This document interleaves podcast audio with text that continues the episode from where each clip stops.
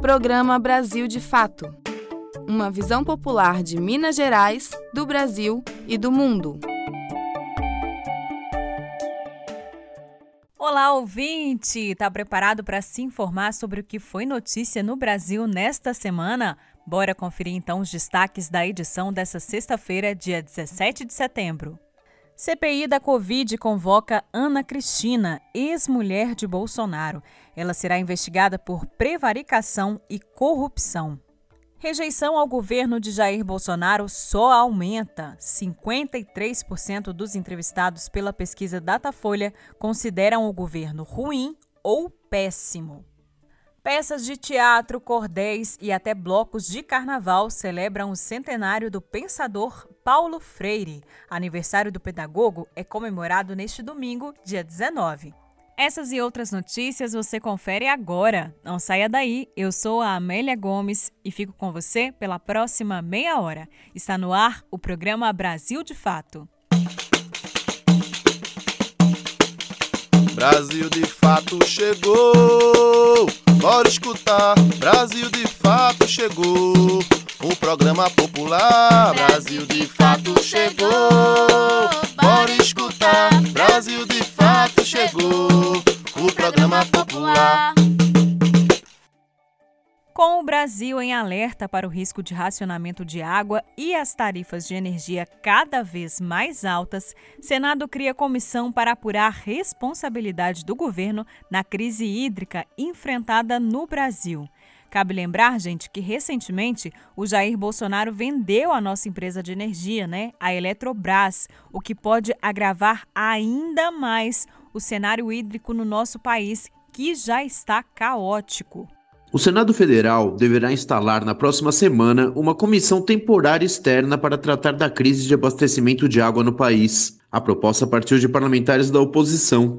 O colegiado irá fiscalizar as medidas emergenciais da gestão Bolsonaro para tentar conter o problema, que afeta vários setores da economia, como a agricultura e a indústria. Por conta disso, a comissão pode representar um novo foco de tensão para o governo na Casa Legislativa. Vale lembrar que o Planalto já trava uma dura batalha na casa devido aos estragos midiáticos causados pela CPI da Covid. O requerimento que solicitava a criação do colegiado para acompanhamento da crise hídrica tinha sido apresentado no início de julho. Na época, ele foi assinado pelos petistas Jean Paul Prates, líder da minoria, e pelo presidente da Comissão de Meio Ambiente, Jacques Wagner, também do Partido dos Trabalhadores. Nesta quinta, o presidente do Senado, Rodrigo Pacheco, do Democratas, lê o nome dos parlamentares indicados pelos partidos para compor o grupo. São 11 titulares ao todo, com mais 11 suplentes. A expectativa é de que a instalação da comissão ocorra na próxima semana, com a escolha do presidente. Em nota publicada nesta quinta, Prats mencionou a preocupação com as ações decorrentes da medida provisória 1055 de 2021, editada pelo governo no final de junho. A MP em questão criou a Câmara de Regras Excepcionais para a Gestão Hidroenergética. Entre outras coisas, a gestão prevê encargos pagos por consumidores na conta de luz a partir de decisões sobre os limites de uso e aspectos que envolvem as usinas hidrelétricas. O país vive uma crise hídrica que vem sendo apontada como algo de proporções históricas, e os impactos são sentidos diretamente pelo consumidor. Recentemente, a Agência Nacional de Energia Elétrica, ANEEL, anunciou aumento das tarifas, bem como uma possível escalada do preço da conta de luz em mais de 16% para 2022. De São Paulo, da Rádio Brasil de Fato, com reportagem de Cristiane Sampaio, Vinícius Segala. Pelo menos uma notícia boa. Recentemente, as regras para participar do programa da tarifa social da energia foram alteradas para contemplar mais famílias. Quem vai explicar para a gente é o nosso advogado popular, Jonathan Hassen. Nossos direitos. Olá, ouvintes do Brasil de Fato. Nova lei determina a inscrição automática na tarifa social de energia elétrica de todos aqueles que cumprirem os requisitos. Uma nova lei foi sancionada determinando que todos que tiverem os requisitos para receber os benefícios da tarifa social de energia elétrica devem ser inscritos automaticamente e não mais vão precisar fazer a solicitação da inscrição. A medida visa ampliar o acesso daqueles que têm direito ao benefício e que por algum motivo não estejam utilizando. Os requisitos para o recebimento da tarifa social de energia é ter inscrição no CAD único, que é o cadastro único para programas sociais do governo federal, e ter renda per capita mensal de até meio salário mínimo. O cadastro no CAD único ele deve ser feito no Centro de Referência e Assistência Social da sua cidade. É importante que todas as famílias de baixa renda tenham a inscrição no CAD único atualizada para conseguir acessar os benefícios. É no caso da tarifa social de energia elétrica, os descontos eles podem ser de 10 a 65% da tarifa de energia, a depender do consumo. Eu sou Jonathan Hassen, advogado popular. Se você tem alguma dúvida sobre algum direito, mande para a gente. Um abraço e até a próxima. Essa emissora é parceira da Rádio Brasil de Fato.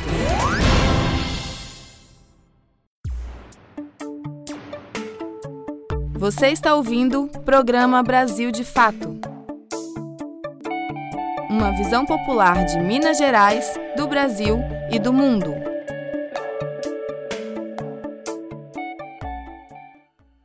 Levantamento do Instituto Datafolha, divulgado nesta quinta-feira, dia 16, pelo site do jornal Folha de São Paulo, aponta que 53% dos entrevistados consideram o governo federal ruim ou péssimo. Não é para menos, né, gente? Afinal de contas, nós estamos aí tendo muita dificuldade para comprar alimento, para pagar aluguel, para conseguir emprego. Não tá fácil não, viu? Esse índice, gente, de rejeição é o pior de todo o mandato de Jair Bolsonaro. Olha só os outros dados aqui da pesquisa. 22% dos entrevistados consideram o governo ótimo ou bom, 24% consideram regular e 1% não soube opinar. Bom, e uma outra pesquisa também do Instituto Datafolha, divulgada nesta sexta-feira, dia 17, aponta um Lula à frente de Jair Bolsonaro nas eleições de 2022. De acordo com os dados, o ex-presidente detém 27% das intenções de voto na pesquisa espontânea, contra 20% de Jair Bolsonaro. Já no segundo turno, o ex-presidente Lula tem 56% das intenções de voto contra 31 de Bolsonaro. A pesquisa ouviu 3.667 pessoas entre os dias 13 e 15 de setembro em 190 cidades brasileiras. A margem de erro é de dois pontos percentuais para mais ou para menos, dentro do nível de confiança de 95%. Gente, precisamos mais do que urgente, né, acabar com esse governo. Afinal de contas, aí as várias denúncias da negligência do governo com a nossa saúde não param, né? Nunca param. É impressionante. Nesta semana veio à tona né, a denúncia contra o plano de saúde Prevente Sênior, que não informou aos seus pacientes com Covid-19 que eles seriam medicados com hidroxicloroquina e ivermectina. Olha o absurdo, gente. Eles fizeram uma pesquisa com esses pacientes, né, aplicando esses medicamentos. E aí, gente, a empresa orientou os funcionários a ocultar essa informação dos pacientes e dos seus familiares, ou seja, as pessoas não sabiam que estavam sendo medicadas com hidroxicloroquina e com ivermectina. Essa denúncia foi revelada pela Globo News nesta quinta-feira, dia 16. De acordo com a emissora, o plano de saúde mentiu no relatório sobre a pesquisa realizada em pessoas contaminadas com Covid-19. No texto final, a empresa afirmava que apenas dois pacientes morreram após o uso combinado dos medicamentos. E, na verdade, foram nove. Imagina que absurdo, gente. Você ou algum familiar seu ser medicado com um remédio que você nem sabe, não ser informado sobre isso, não ter uma decisão sobre isso e ainda, né, esses casos aí que acabaram em óbitos. E cabe lembrar que essa pesquisa, gente, foi apoiada por Jair Bolsonaro. O dossiê com uma série de denúncias contra a Prevent Sênior, que é baseado em depoimentos de médicos e ex-médicos do plano de saúde, já está com a CPI da pandemia, que investiga a atuação do governo federal na condução da crise gerada pelo coronavírus no nosso país. Bom, e ainda falando da CPI da Covid e das negligências do governo, a comissão aprovou nesta quarta-feira a convocação de Ana Cristina, ex-mulher de Jair Bolsonaro. Ela será investigada por suspeita de corrupção prevaricação e tráfico de influência no governo. A CPI da Covid-19 no Senado convoca Ana Cristina Vale, ex-mulher do presidente Jair Bolsonaro, para prestar depoimento. A convocação foi solicitada pelo senador Alessandro Vieira, do Cidadania, e provocou protestos dos governistas do colegiado. Mensagens trocadas entre Ana Cristina e o lobista Marconi Albernaz de Faria mostram que ela encaminhou ao presidente indicações de Marconi para cargos em órgãos do governo. Com o avanço das investigações sobre crimes cometidos pela gestão de Bolsonaro na condução da pandemia de Covid-19, crescem as suspeitas de corrupção, prevaricação, tráfico de influência e outros crimes que atingem também a família do presidente. Marconi Faria, amigo de Jair Renan, filho de Ana Cristina com Bolsonaro, é investigado por sua atuação em favor da Precisa Medicamentos, em uma compra bilionária de vacinas da Covaxin. O vice-presidente da CPI, senador Randolph Rodrigues, da Rede, e o relator Renan Calheiros, do MDB, determinaram que Marconi deixou de ser testemunha no processo e passou à condição de investigado. O lobista chegou a afirmar que trabalhou para um senador que teria ajudado em um negócio de 12 milhões de testes de Covid-19 com o governo. Questionado sobre qual senador teria facilitado a intermediação, respondeu que não lembrava. Em resumo, Marconi se negou a responder questionamentos e adotou uma postura de descaso com a CPI. De São Paulo, da Rádio Brasil de Fato, com reportagem de Gabriel Valeri, da Rede Brasil Atual, Sara Fernandes. E com o país indo pirambeira abaixo, nós não podemos nos calar. Novos atos contra o governo já estão marcados para o próximo dia 2. A articulação foi organizada entre diversos partidos de oposição ao governo.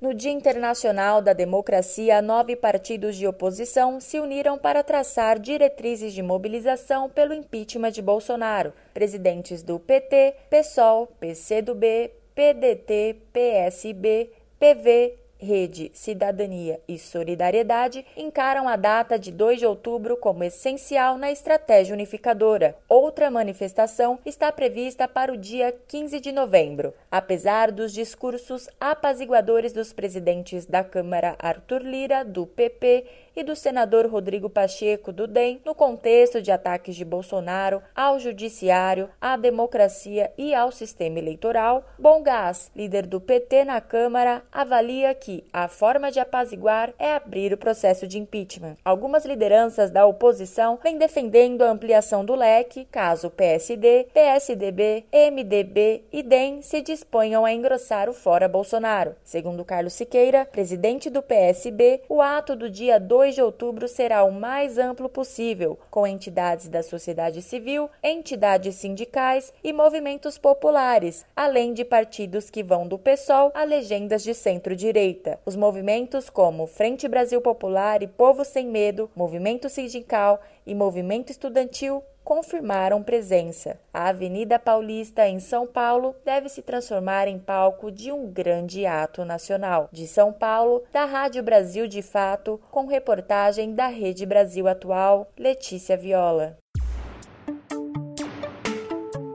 Você está ouvindo o programa Brasil de Fato. Uma visão popular de Minas Gerais, do Brasil e do mundo.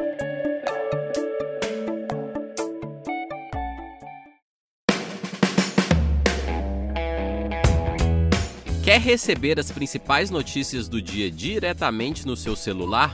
De segunda a sexta-feira, o Brasil de Fato traz para você os principais acontecimentos do dia através do nosso sistema de envio de notícias. Ficou interessado? Basta salvar o nosso número no seu celular e enviar uma mensagem para a gente. O nosso WhatsApp é 31 9 84 68 47 31. Repetindo, 31 9 84 68 47 31. 31.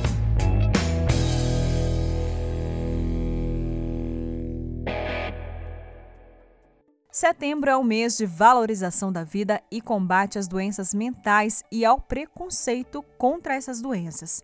E com um governo que só desmonta todas as políticas humanitárias, né, gente, de tratamento mental, é mais do que necessário lutar pelo direito à liberdade e à vida.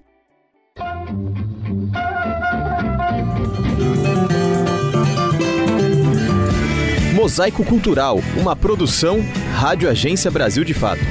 Psicofobia é um balde de água fria que não entende meu falar. Profetizando falsas alegrias, não compreende a agonia e o peso de calar. Psicofobia, uma palavra nova, mas que trata de um problema antigo o preconceito contra pessoas que têm algum tipo de transtorno de saúde mental.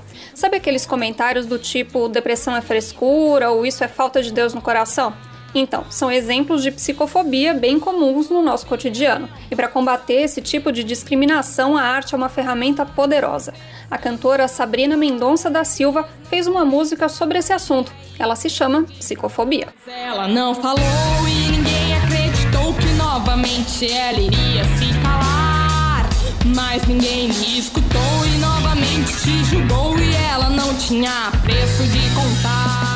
A ideia de fazer a música Psicofobia, ela surgiu de uma observação que eu fiz através de uma esfera de como as pessoas elas maltratam pessoas ou portadoras de sofrimento psíquico, ou com transtornos mentais, ou com deficiências é, mentais, no caso. E aí eu vi essas questões, uma pessoa que não fala e o como que isso abala a própria saúde mental dela. Tanto que pessoas com depressão, ansiedade, elas demoram muito para buscar ajuda ou com qualquer outro tipo de transtorno mental. Em Campinas, no interior do estado de São Paulo, as oficinas culturais fazem parte do tratamento dos pacientes de saúde mental do Serviço de Saúde Dr. Cândido Ferreira. A Silvana Borges é uma das pessoas atendidas e a história dela mostra bem a evolução no tratamento psiquiátrico no Brasil. Ela foi diagnosticada com transtorno bipolar no fim dos anos 1980. Chegou a ficar internada em manicômio e a ser colocada em camisa de força. Hoje, graças à abordagem humanizada, ela pinta, escreve e é locutora, ou melhor, loucutora da Rádio Maluco Beleza. Do meu ponto de vista, é muito importante a nossa voz na Rádio Maluco Beleza. Já há 19 anos, eu sou uma das primeiras, a primeira voz feminina, porque nós somos o direito de voz, de fala de muitos que foram calados durante esse, todo esse período de internação e muitos morreram.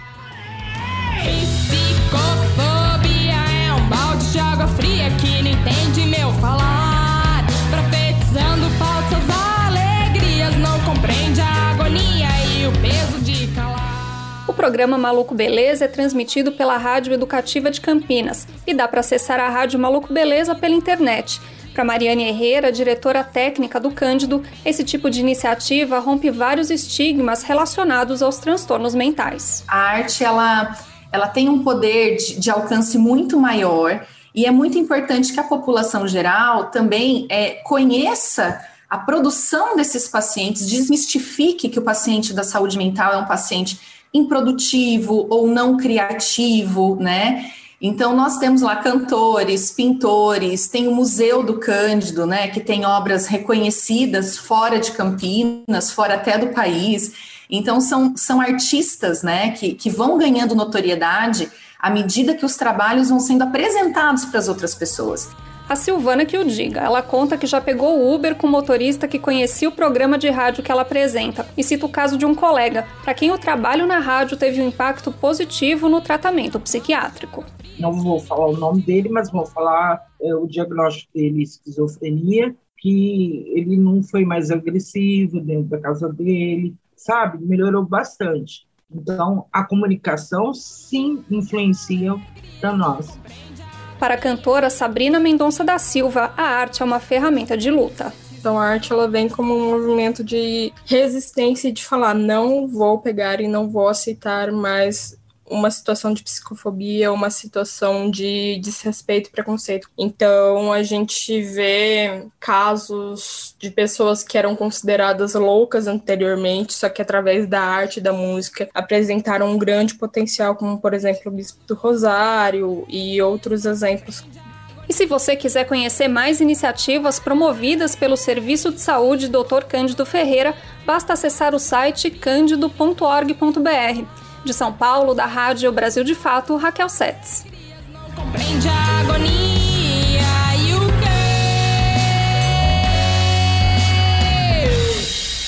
quê? E o peso de calar.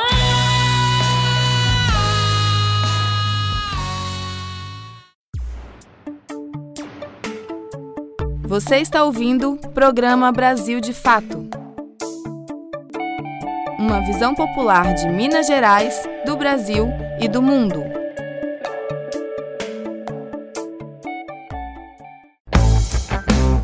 Todas as sextas-feiras tem edição impressa do jornal Brasil de Fato, com análise diferenciada sobre os fatos, denúncias que interessam ao povo mineiro, dicas culturais e, claro, o seu esporte semanal. A edição impressa é distribuída gratuitamente em diversos pontos de Belo Horizonte e região metropolitana, como estações do metrô e do MOV, e também chega em várias cidades mineiras. Jornal Brasil de Fato, uma visão popular de Minas Gerais, do Brasil e do mundo. Quer saber onde encontrar livros bons, baratos e com conteúdos que te ajudam a entender a situação atual do Brasil e do mundo? Na Expressão Popular Lá você encontra obras sobre marxismo, agroecologia, educação popular, literatura e muito mais. Com os livros da expressão popular, você se fortalece para a batalha das ideias e para a construção de um mundo melhor. Para saber mais sobre o acervo dessa editora popular, acesse o site expressãopopular.com.br. Editora Expressão Popular. 20 anos na Batalha das Ideias. Neste domingo, nós comemoramos o aniversário de um dos principais pensadores brasileiros, Paulo Freire. O pedagogo é exemplo e inspiração não só para a educação, viu, gente? Mas em diversos setores da nossa sociedade. Vamos conhecer um pouco mais da história de Freire e das atividades marcadas para celebrar o seu legado. Música 19 de setembro de 2021 marca o centenário do educador Paulo Freire. Ele morreu em 1997, mas suas ideias continuam vivas e inspiram não só professores, mas também artistas. No teatro, o ator Richard Righetti dá vida ao patrono da educação brasileira na peça Paulo Freire, o Andarilho da Utopia. A ideia da peça nasceu há mais de 10 anos. Na época, Richard e o diretor do espetáculo, Luiz Antônio Rocha, se encontraram com a viúva de Paulo Freire, Nita Freire. Passaram uma tarde conversando e tomando café com bolo de laranja. Saíram convencidos de que teriam que fazer uma peça recheada de afeto, de apreço pelo diálogo e de luta pela democracia. Ela estreou em 2019, rodou 17 estados brasileiros e foi apresentada fora do país. E não ficou só nos palcos, ela foi para as ruas, universidades e assentamentos. A peça é, nós chamamos de um ato de poesia, porque não é uma peça que é feita para as pessoas, mas é um ato que é feito com as pessoas. Então é uma peça que dialoga com a plateia o tempo todo. A dramaturgia ela é acessível a todas as classes sociais, ela pode ser modificada de acordo com a situação, com o espaço, com as pessoas, com o tipo de propósito daquele dia um método de encenação que tem tudo a ver com a própria pedagogia de Paulo Freire. Ele foi um crítico ferrenho do sistema de aprendizado tradicional, baseado no conteúdo, na hierarquia e na avaliação.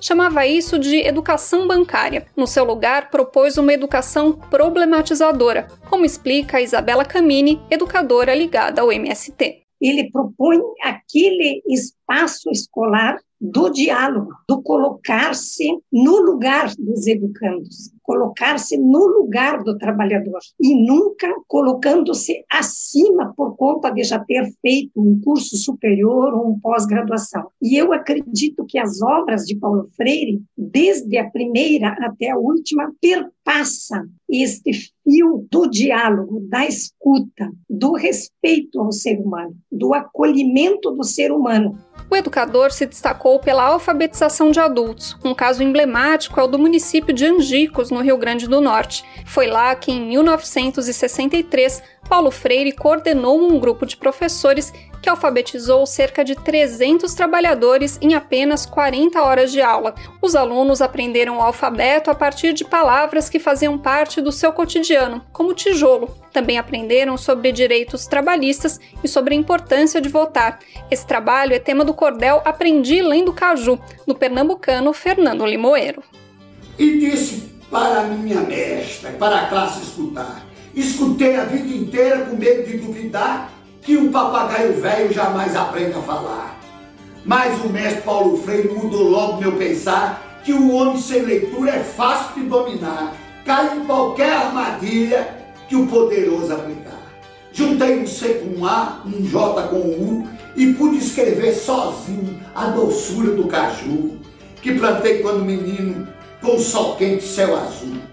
Limoeiro é professor de extensão da Universidade Federal de Minas Gerais. Há mais de 40 anos trabalha com teatro e mobilização social e chegou a conhecer Paulo Freire logo que o educador voltou do exílio em 1980. E perguntei muito a ele, né, sobre essa questão da pedagogia do oprimido, né, que eu o, o faço questão de lançar mão dela em alguns momentos dos esquetes Primeiro, porque eu acredito nessa pedagogia, né? E segundo, porque ela tem a ver com o teatro e cidadania que eu sempre fiz. O teatro e o artista que é cidadão, que é responsável pelo homem do seu tempo. E as homenagens não param por aí. Paulo Freire também serviu de inspiração para o carnaval. Em 2020, o bloco Cupinzeiro de Campinas, no interior de São Paulo, levou às ruas o samba enredo Esperançar por esse chão. Do Recife se fez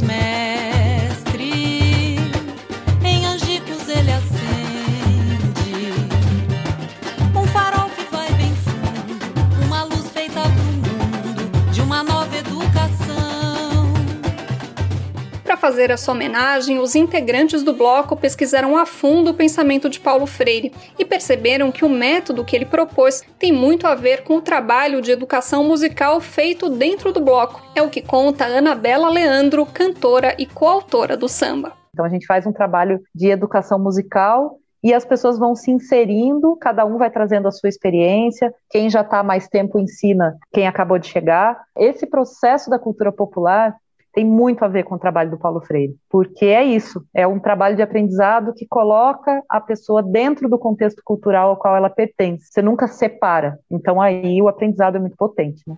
Para o ator Richard Righetti, a força do método Paulo Freire está em provocar a reflexão. A transformação e a conscientização é de cada pessoa. Paulo Freire diz que eu não posso ser se os outros não são. Sobretudo, não posso ser se proíbo que os outros sejam. Então, ele jamais vai impor as suas ideias a alguém, mas ele sempre está propondo e, em diálogo, construir algo que abarque a todos, a todas e a todos. Quem quiser assistir a peça Paulo Freire, o Andarilho da Utopia, ela está em cartaz de forma online até o fim de setembro. Basta comprar o ingresso no site Simpla. vou soletrar. É S de sapo, Y, M de Maria, P de pato, L de laranja, A de amor. simpla.com.br.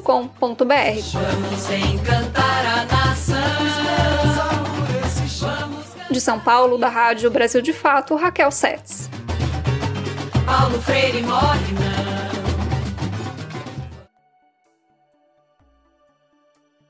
E nós vamos nos despedindo. O programa de hoje teve apresentação, roteiro e trabalhos técnicos de Amélia Gomes. A produção é da equipe de jornalismo do Brasil de Fato. Lembrando que você segue sintonizado nas nossas produções radiofônicas em qualquer plataforma de podcast. É só você digitar Brasil de Fato MG no seu tocador que você vai encontrar todos os nossos conteúdos por lá, viu? Nossos direitos, amiga da saúde, opinião do João Paulo Cunha, que tem episódio novo hoje, e boletim do JN também, que tem episódio novo giro esportivo, vários conteúdos, viu? Então, ouve a gente por lá também. Um abraço para você, um ótimo final de semana e até quarta-feira. Você ouviu o programa Brasil de Fato, uma visão popular de Minas Gerais, do Brasil e do mundo. Acompanhe mais notícias no site brasildefato.com.br.